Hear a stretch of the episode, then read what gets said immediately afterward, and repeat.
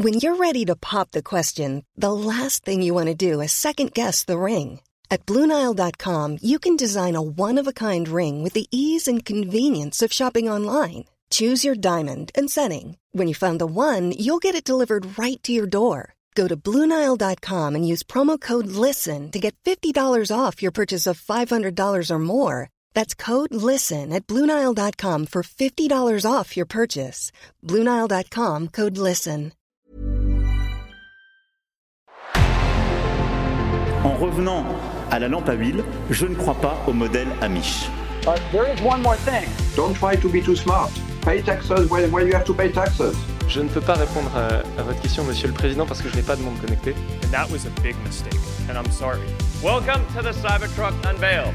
Voilà, je suis localisé en Allemagne.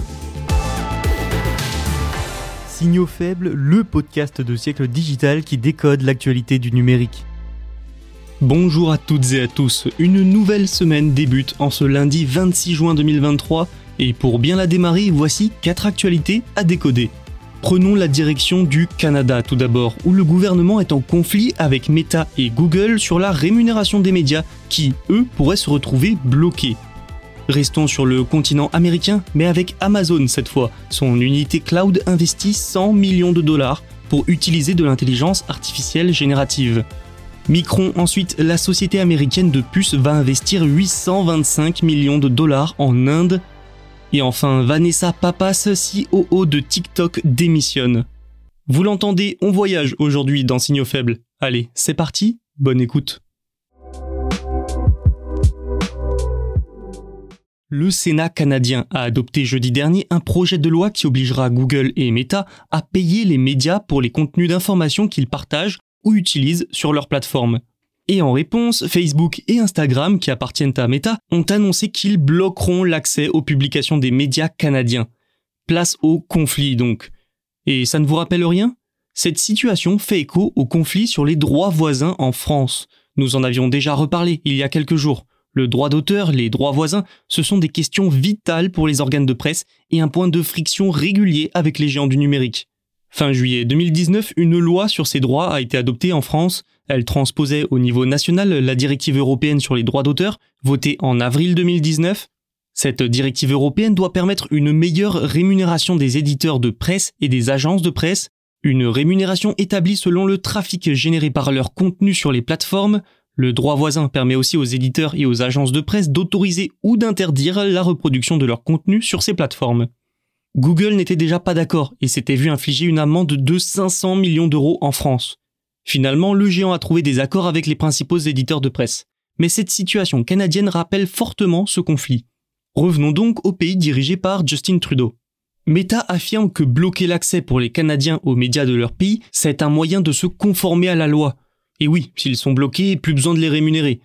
Le géant américain a affirmé avoir prévenu à plusieurs reprises le gouvernement de ce qui arriverait si la loi passait, pour le gouvernement, par contre, cette loi est un moyen de mettre sur un pied d'égalité les grandes plateformes et les médias tout en trouvant de nouveaux revenus pour une presse en perte de vitesse. Déjà le mois dernier, le Premier ministre Justin Trudeau a reproché à Meta de bloquer l'accès à certains Canadiens aux informations en ligne lors de plusieurs tests.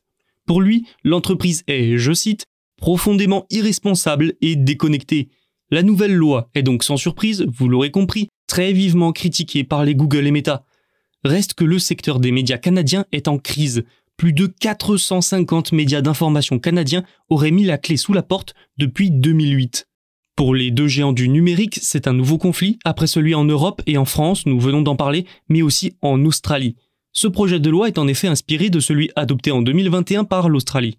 Là-bas, après quelques pics de tension, le texte a finalement été facilement adopté après que Facebook et Google ont trouvé des accords. Malgré le conflit actuel avec des déclarations choc des deux côtés, un accord est donc toujours possible au Canada et il est même fort probable que les deux parties en souhaitent un.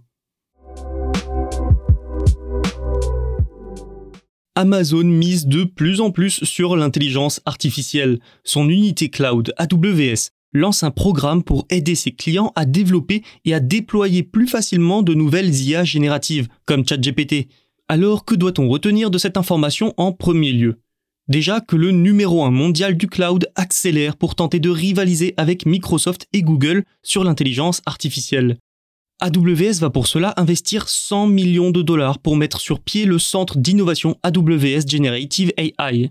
Ce centre mettra en relation les clients avec des experts d'Amazon sur l'IA et l'apprentissage automatique. Ils aideront les clients dans les domaines de la santé ou bien des services financiers à créer de nouvelles applications à base d'IA. Selon AWS, iSpot, Twilio, Ryanair ou Lonely Planet seront les premiers bénéficiaires. L'objectif est assez limpide.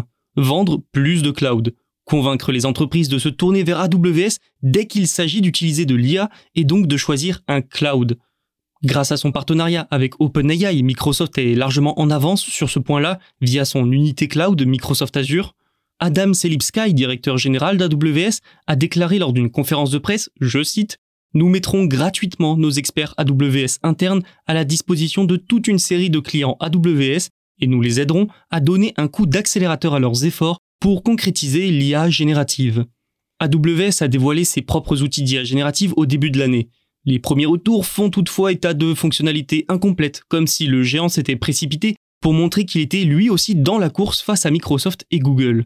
Amazon a nié que ses outils d'IA générative étaient précipités ou incomplets et a même déclaré que la technologie était désormais prête à être testée par des clients directement.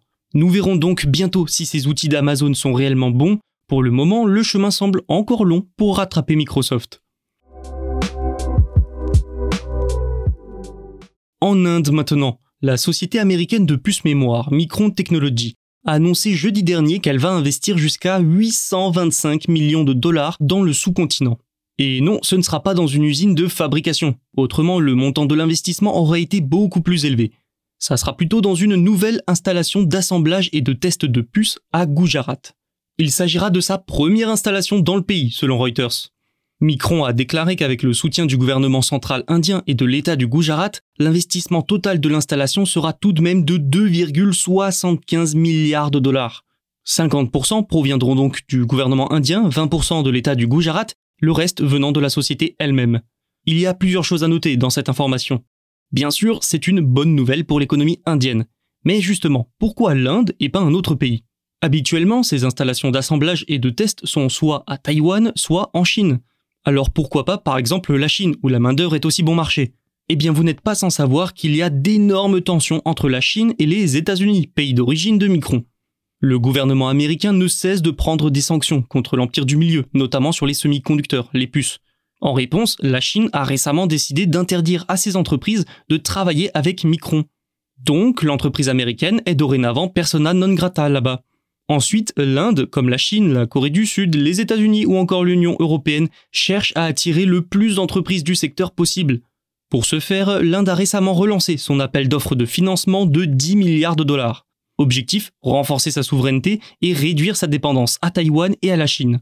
La Chine avec qui les relations sont extrêmement tendues en raison d'un conflit frontalier qui a déjà fait plusieurs morts. L'Inde a également l'objectif de dépasser la Chine, un peu comme l'usine du monde, tout cela donne un contexte favorable à l'arrivée d'une entreprise interdite en Chine comme Micron.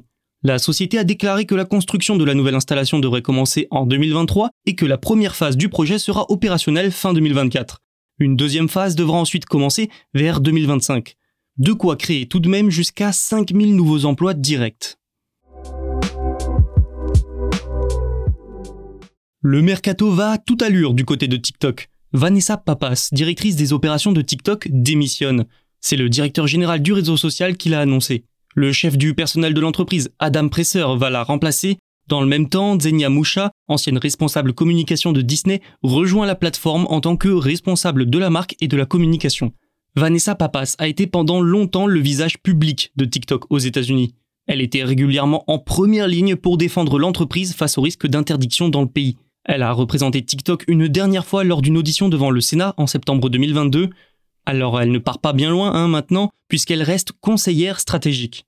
Sa démission n'est en tout cas probablement pas une bonne nouvelle pour le réseau social, vu le contexte aux États-Unis. Rappelons qu'il appartient au géant chinois ByteDance. Il suscite par conséquent des inquiétudes chez les élus américains qui craignent que le gouvernement chinois ne l'utilise pour recueillir des renseignements sur les citoyens et diffuser sa propagande.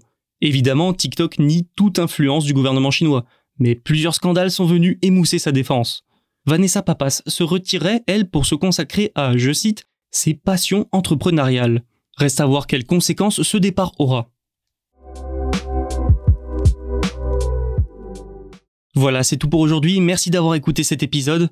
Vous pouvez vous abonner pour ne rien manquer, mais aussi, soyons fous, nous laisser une note et un commentaire. Tous les podcasts de Siècle Digital sont disponibles sur siècledigital.fr et les plateformes de streaming.